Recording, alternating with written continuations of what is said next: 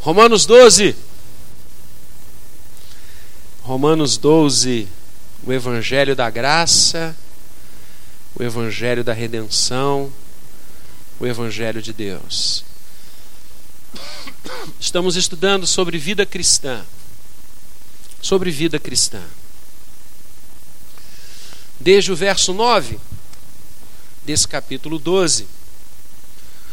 E o capítulo 12, ele já começa de uma forma sensacional, né?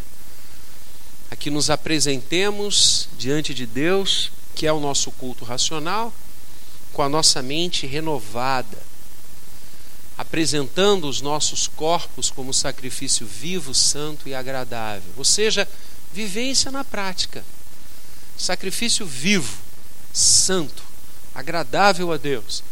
Coisas que fazemos, pensamos, nos envolvemos, que espelham a glória de Deus. Assim começa o capítulo 12. Toda a teologia que estudamos até o capítulo 11, ela precisa se materializar no nosso dia a dia. Ela precisa se fazer presente nas nossas relações. E a partir do verso 9, ele nos dá uma lista maravilhosa de bem viver, de viver o reino, de viver as realidades do reino de Deus. É como se fosse o sermão da montanha sumarizado. Porque no Sermão da Montanha, Mateus 5, 6 e 7, nós aprendemos a constituição do reino de Deus. E aqui está a prática do reino de Deus. Acompanha comigo. O amor seja sem hipocrisia. Vamos ler juntos? Detestai o mal, apegando-vos ao bem, amai-vos cordialmente uns aos outros, com amor fraternal, preferindo-vos em honra uns aos outros no zelo não sejais remissos, sede fervorosos de espírito, servindo ao Senhor. Regozijai-vos na esperança, sede pacientes na tribulação, na oração perseverantes, compartilhai as necessidades dos santos, praticai a hospitalidade, abençoai os que vos perseguem, abençoai e não amaldiçoeis. E o texto de hoje, juntos. Alegrai-vos com os que se alegram e chorai com os que choram. Alegrai-vos com os que se alegram.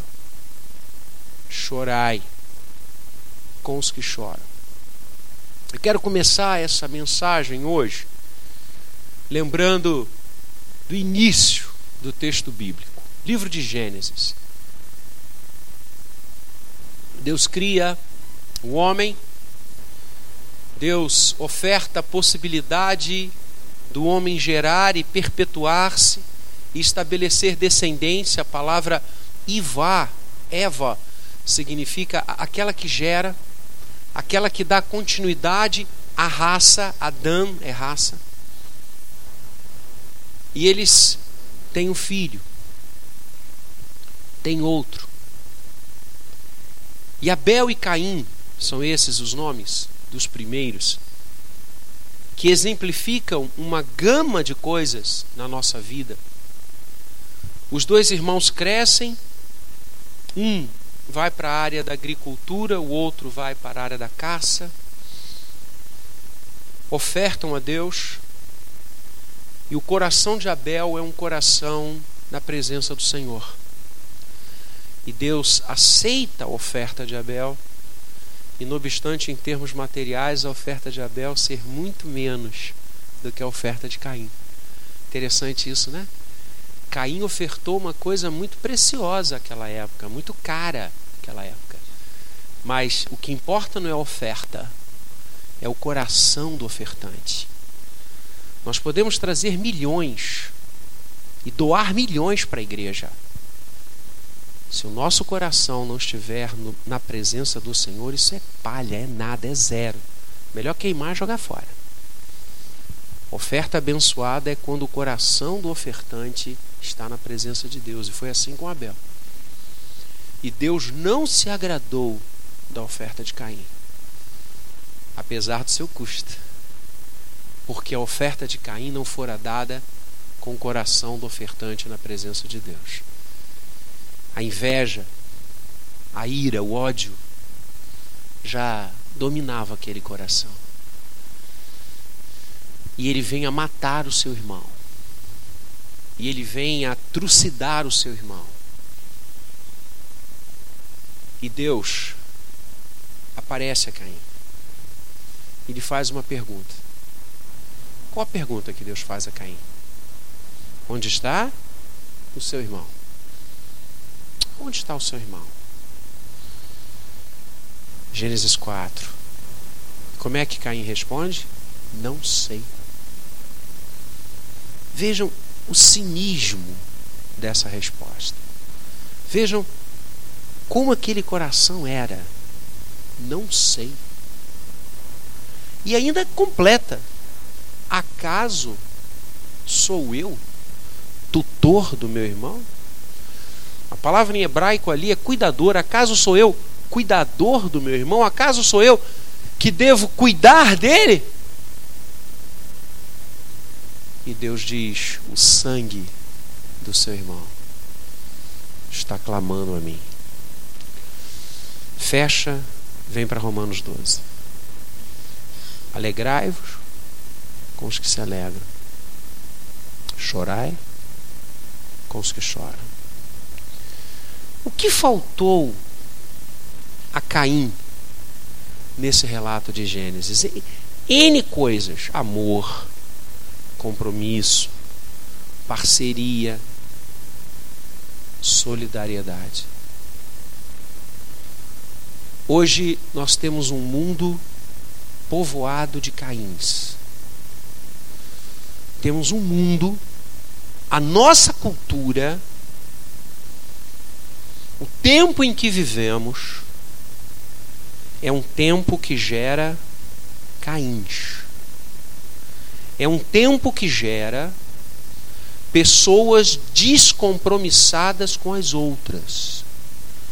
É um tempo que ufana o individualismo, que ufana o self-made man. Eu não quero saber do outro, eu quero que eu me realize, eu me dê bem, pelas minhas forças. Os outros podem ser muito bons para que eu os use para atingir o meu objetivo. Nós vivemos uma época de um profundo isolacionismo pessoal. E é interessante como dizia Ionesco, o pai do teatro moderno, ele falava, e há um texto dele sensacional sobre a rinocerontização do ser humano. Ionesco defende que o ser humano estava se rinocerontizando. E ele explica.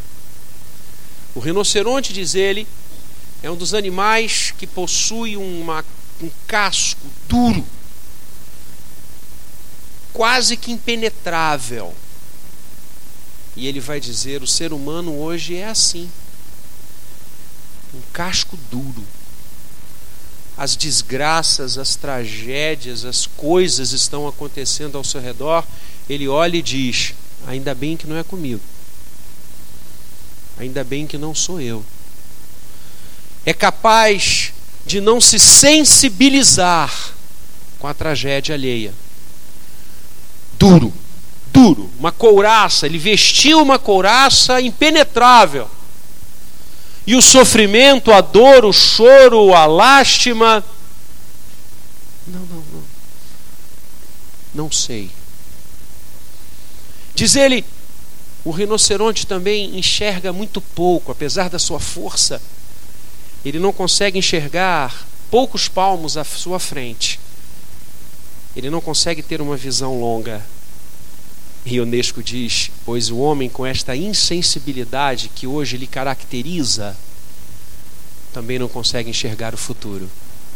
Para ele, o imediatismo do hoje é o que basta, como se não houvesse o amanhã. Acaso sou eu tutor do meu irmão? Pois a resposta do reino de Deus é sim.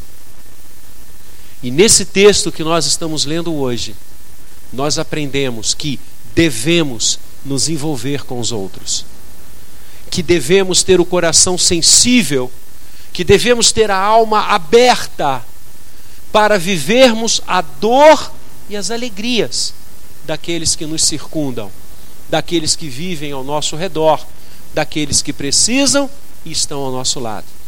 O texto de hoje abre a porta da solidariedade, abre a porta da junção, abre a porta do compromisso com o nosso próximo. O texto que chegamos a esse quartel de Romanos, alegrai-vos com os que se alegram e chorai com os que choram, nos ensinam que, destoando de Caim, o reino de Deus é um reino de cuidadores, é um reino de pessoas ligadas, preocupadas e identificadas com o que está acontecendo com aquele que está ao seu redor, que convive, que caminha e que partilha a existência consigo. Assim é o reino de Deus. Assim é o reino de Deus. Não há lugares para individualismos no reino de Deus. Vejam, que coisa linda! O Senhor Jesus nos ensina que onde dois ou três estiverem reunidos, ele ali estará. Emil Brunner, teólogo suíço, comentando sobre esse versículo, vai dizer: Você pode fazer muita coisa sozinho, exceto ser cristão. Porque dois ou três já tem mais de um, já é mais do que você. Cristianismo é isso, fé cristã é isso. É compromisso com o próximo. É sentir a dor do outro. É sentir a alegria do outro. Ser cristão é imitar o Senhor Jesus, que nunca foi insensível àqueles que viviam consigo. E olha como ele foi criticado por isso. Como ele foi apedrejado socialmente por isso. Porque comia com os pecadores. Porque se assentava com as prostitutas. Porque ouvia os publicanos, porque se deixava alcançar pelas crianças. O Senhor estava presente em todos os segmentos, aonde houvesse um coração batendo e um oxigênio sendo inalado e exalado, o Senhor estava ali. Não havia barreiras, não havia restrições. Não havia gente mais, gente menos, havia gente. Quantas vezes o Senhor cansado toma barcos, embarcações, lugares para descansar. E quando ele chega, a multidão já o aguardava, já o esperava. E ele reinicia toda a sua jornada de trabalho, de ensino, de ministração, porque eram ovelhas que não tinham pastor. Assim é do Senhor. Nunca negou-se a atender, a ouvir, a chorar, a caminhar, a se alegrar, como nas bodas de Caná. Assim era o Senhor, envolvido com o ser humano. Alegrai-vos com os que se alegram, chorai com os que choram. Esteja junto das pessoas. As pessoas não são coisas, não são objetos. Elas têm história, elas têm nome. Elas suportam situações. Muitas vezes nós nem imaginamos o que aqueles que nos rodeiam passaram ou estão passando. E você, querido irmão, querida irmã, eu, temos tudo a ver com elas. Nós não somos caíns. Nós não respondemos, não sei. Nós não respondemos, acaso sou eu tutor do meu irmão? a gente responde: somos sim. Somos cuidadores de pessoas. Queremos abençoá-las, queremos ajudá-las. E se elas estão sofrendo, nós vamos chorar com elas. Nós vamos fazer com que a dor delas seja nossa. Isso é ser cristão. Esse texto nos ensina a identificação que o cristão que aquele que conhece o Senhor, que partilha da sua carne e do seu sangue, que se alimenta do Calvário e do túmulo vazio, o sentimento que nós precisamos ter para com as outras pessoas. Um sentimento de identidade. Há um cântico muito bonito que nós falamos assim: que a dor do meu irmão seja maior em mim. É isso que esse texto nos ensina. E esse é o primeiro aspecto. Chorai com os que choram. Invertendo aqui o texto. Estamos preparados para isso? Nosso coração está pronto para se identificar, ter solidariedade, sofrer com o sofrimento do outro? Ou já estamos num processo de rinocerontização tão grande que o que acontece com o outro não nos afeta? Não queremos saber. Não é com a gente? Não é com o nosso filho? Estamos muito bem encastelados, trancados, ensimesmados. Que acontece com o outro? Se o outro está desempregado, se o outro não tem remédio, se o outro tem que chegar numa fila e ficar durante horas para pegar uma senha que dali a cinco meses ou oito meses vai lhe dar o direito de ser atendido por um médico, vai olhar para ele e em dois minutos vai mandar ele embora. Não tem nada com isso. Não tem nada com isso. Se pessoas morrem no Rio de Janeiro como se fossem gotas de água caindo no chão, em todos os bairros da nossa cidade, porque não há mais bairro de gente rica e bairro de gente pobre. Eu não tenho nada com isso. Nenhum tiro, nenhuma bala perdida nunca pegou nenhum familiar meu. Não tem nada com isso. Quero nem, nem sei por que, que eu ouço essas coisas. É assim que a gente está. É isso que nos define? Essa insensibilidade com a dor do outro? Não quero saber se cada vez mais jovens, cada vez com menos idade, as pessoas se drogam, se alcoolizam. Eu estava lendo uma estatística agora, nesses dias, que cada vez mais cedo os adolescentes e as meninas adolescentes, olha, a, a, reportagem estatística caminhava nessa linha como fruto dos atendimentos que são feitos em clínicas as meninas adolescentes cada vez mais se embriagam. E é interessante que quando eu estava lendo essa, essa reportagem, essa pesquisa, naqueles dias, um colega meu do Mackenzie, um nosso administrativo, entrou em minha sala e contou-me que na noite anterior ele fora para a formatura da sua filha. 17 anos, acabava o ensino é, médio agora, né? Na minha época era segundo grau. Nas portas de entrar na faculdade. E eles foram para a festa de formatura. E ele disse: E eu fui junto com a minha esposa. A esposa dele é médica. E ele disse: Nossa filha não gostou nada. Mas minha esposa disse: Ou a gente vai, ou você não vai. Então, para que ela pudesse ir à festa, ela tinha que admitir que a gente fosse e a gente foi. E ele falou: Vladimir, eu nunca vi um troço daquele. Porque era uma festa de adolescentes. Vladimir, eles bebiam o que eu não bebo. Ele é mais velho que eu. Eles bebiam o que eu não bebo. Eu fiquei impressionado. E o que, que aconteceu? Falei, o que, que foi? Uma das mocinhas teve um quase coma alcoólico. Ela despencou no meio da pista de dança minha esposa imediatamente se levantou, foi até ela, fez respiração boca a boca para reanimá-la. Enquanto isso, gritou para mim: chama, chama SAMU, chama SAMU. Veio a ambulância, veio tudo. Levaram a menina, minha esposa foi com ela, coleguinha de sala da minha filha. Eu falei, cara, eu estava lendo nesses dias, aí compartilhei com ele. Isso afeta a gente. Ou não foi minha neta? Quero saber. É assim que a gente vive. Gente, a nossa sociedade está podre. A nossa sociedade está caindo, ou a melhor, já caiu há muito tempo. Isso nos afeta. O que, que nós estamos fazendo?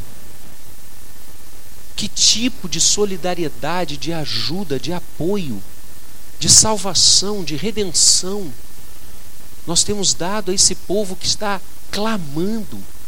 Essa tristeza e esse choro chega a você? Você consegue ter o sofrimento dos pais dessa menina que tão jovenzinha já desaba por causa do álcool numa festa de formatura? 16, 17 anos, sei lá. Isso afeta a gente? Ou a gente entra em casa, tranca a porta e diz: Não sei, tenho nada com isso. Eles que não deram a educação que ela merecia ter. É assim. O reino de Deus não é assim. O reino de Deus nos responsabiliza pelas coisas que os outros estão passando, ainda que as coisas que os outros estão passando seja fruto direto do pecado e da desobediência do Senhor. Nós temos que amá-los. Nós temos que ir a eles. Nós temos que mostrar o nosso coração, a nossa solidariedade, o nosso carinho. Nós temos que ir até as pocilgas onde eles estão e falar da graça e da misericórdia de Deus com um coração solidário, com um coração amigo, com um coração identificado, dizendo: Olha, Deus é amor. E assim como Ele me alcançou e me refez, Ele pode alcançar e refazer você. Assim é o reino. A igreja não pode viver num casulo, viver numa redoma, como se o mundo ao seu redor não existisse, ou melhor, fosse todo florido. Ele não é florido. Há choro, há destruição, há morte, há sentimentos absolutamente espúrios, nocivos Há bombas explodindo na cabeça dos nossos vizinhos, na cabeça daqueles que trabalham conosco. São bombas de todas as naturezas moral, espiritual, econômica, social. Isso precisa nos machucar, isso precisa doer o nosso coração. E a gente precisa se levantar e, em nome de Jesus, abençoar essas pessoas, chorar com elas e mostrar o caminho que só é um. Cristo Jesus. Essa é a nossa tarefa. As dores das pessoas precisam doer em nós. Não podemos ter um coração insensível, frio, estático. Precisamos amá-las. Eu já contei aqui, conto de novo.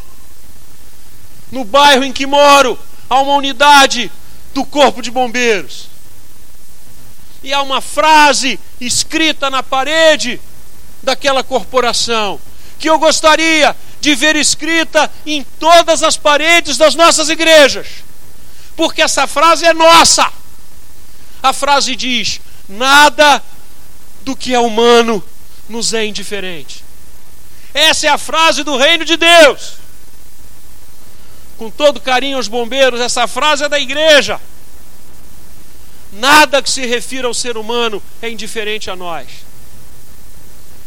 Porque Deus amou esse homem de tal maneira que enviou seu filho para morrer por ele, para ressuscitar por ele. Nós temos que chorar com os que choram e abençoá-los e ajudá-los e dividir e compartilhar e ser um com eles, ajudá-los, ser muitas vezes a lanterna dos afogados. Sabe o que é a lanterna dos afogados? São lanternas e boias colocadas em determinados pontos do mar.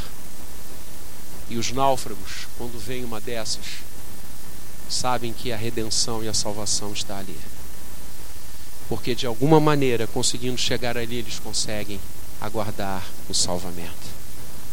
Nós somos essas boias colocadas por Deus para abençoar as pessoas. Olhe para o ser humano não como Caim olhou para Abel. Olhe para as pessoas com amor, com identificação, com carinho. Mas o texto diz mais. E eu deixei de propósito invertir aqui o versículo. O texto diz: Alegrai-vos com os que se alegram. E agora eu vou falar algo aqui para você que talvez vá chocar você. É mais fácil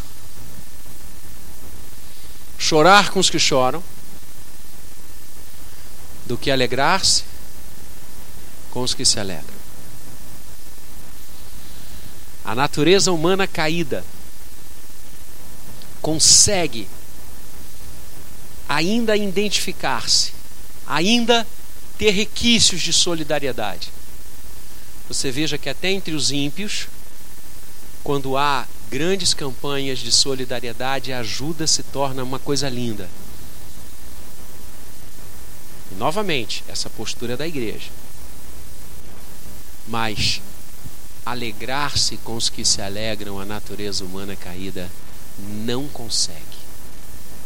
Só a natureza redimida por Cristo Jesus pode fazer com que eu e você nos alegremos com a alegria dos outros.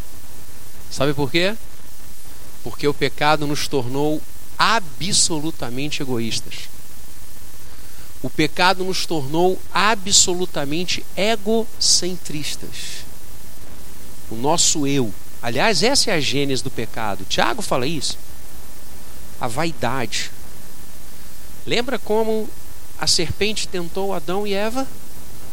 Olha, o Senhor disse que vocês morreriam ao comer esse fruto. Não acreditem nisso. Ela desdiz a palavra do Senhor. E a serpente avança dizendo: Sabe por que, que ele proibiu? Porque no dia em que vocês comerem, vocês se tornarão iguais a ele, conhecedores do bem e do mal, de toda a ciência. A vaidade. A vaidade. Eu revi nesses dias últimos um filme muito interessante, porque eu passei para alguns alunos meus assistirem e fazerem uma resenha sobre ética, o filme O Advogado do Diabo que todo ele tem como viés a vaidade. A vaidade.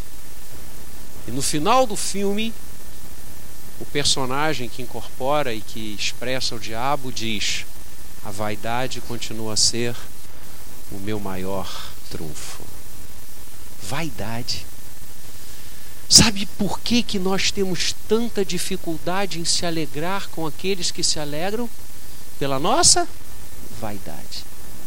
Não aceitamos que a vitória seja do outro. Mergulhe aí no seu coração. Não aceitamos que o outro consiga e não nós. Não aceitamos que os filhos dos outros consigam e não os nossos. Não aceitamos que aquele emprego, aquela promoção, aquele carro não seja nosso. É difícil se alegrar com os que se alegram. É difícil bater palmas de coração para o sucesso do outro. Isso é a natureza humana decaída. E é interessante porque sempre que alguém começa a crescer, a despontar, começa a incomodar. E as pessoas começam a urdir como destruí-lo, como derrotá-lo, como lançar alguma coisa para atrapalhar esse crescimento. Nós não conseguimos conviver com sucesso alheio. A natureza humana é decaída. É assim. A ponto até de ter uma frase tão interessante, né? Prego que desponta leva martelada. Olha que frase. Prego que desponta leva martelado. O ideal é ficar quietinho, não chamar atenção, né? Não chama, não, não trabalha. O camarada começa a arrebentar, a se destacar. Tipo, falo, você tá, rapaz, vai devagar. Você vai, ó, você não dou dois meses pra você estar tá na rua. Você tá incomodando, cara. Teu sucesso, teu. Ih, rapaz, olha, incrível. A gente não consegue se alegrar com os que se alegram. A gente até se alegra com aquele sorriso amarelo, né? Falso. Ei, parabéns. Alegrai-vos com os que se alegram. Vibre pelo sucesso do seu irmão. Agradeça a Deus porque Ele está indo em frente. Louve ao Senhor, porque a inteligência dele está sendo reconhecida, o seu trabalho está sendo admirado. Agradeça a Deus por isso. Essa é a postura da natureza humana reconquistada pela graça. A vaidade vai para o lixo, o egocentrismo vai para o bueiro. E a vitória do outro será igualmente alentada comemorada por mim. Isso é ser cristão. Isso é ser cristão. É olhar para o outro como superior a você. É preferir o outro em honra. É dizer graças a Deus. Que bom, querido. Louvado seja o Senhor. Deus vai usar você muito nessa nova posição, nesse novo cargo, com esse novo salário. Deus vai abençoar a sua vida. Deus está usando você. Deus está fazendo você crescer. Aproveite isso. Volte para o reino. Tudo isso. Essa é a postura da igreja. Por isso eu amo esse versículo. Como todos os outros. E busco, e nós devemos buscar viver com esses padrões de identificação, de solidariedade ao que sofre e ao que vence.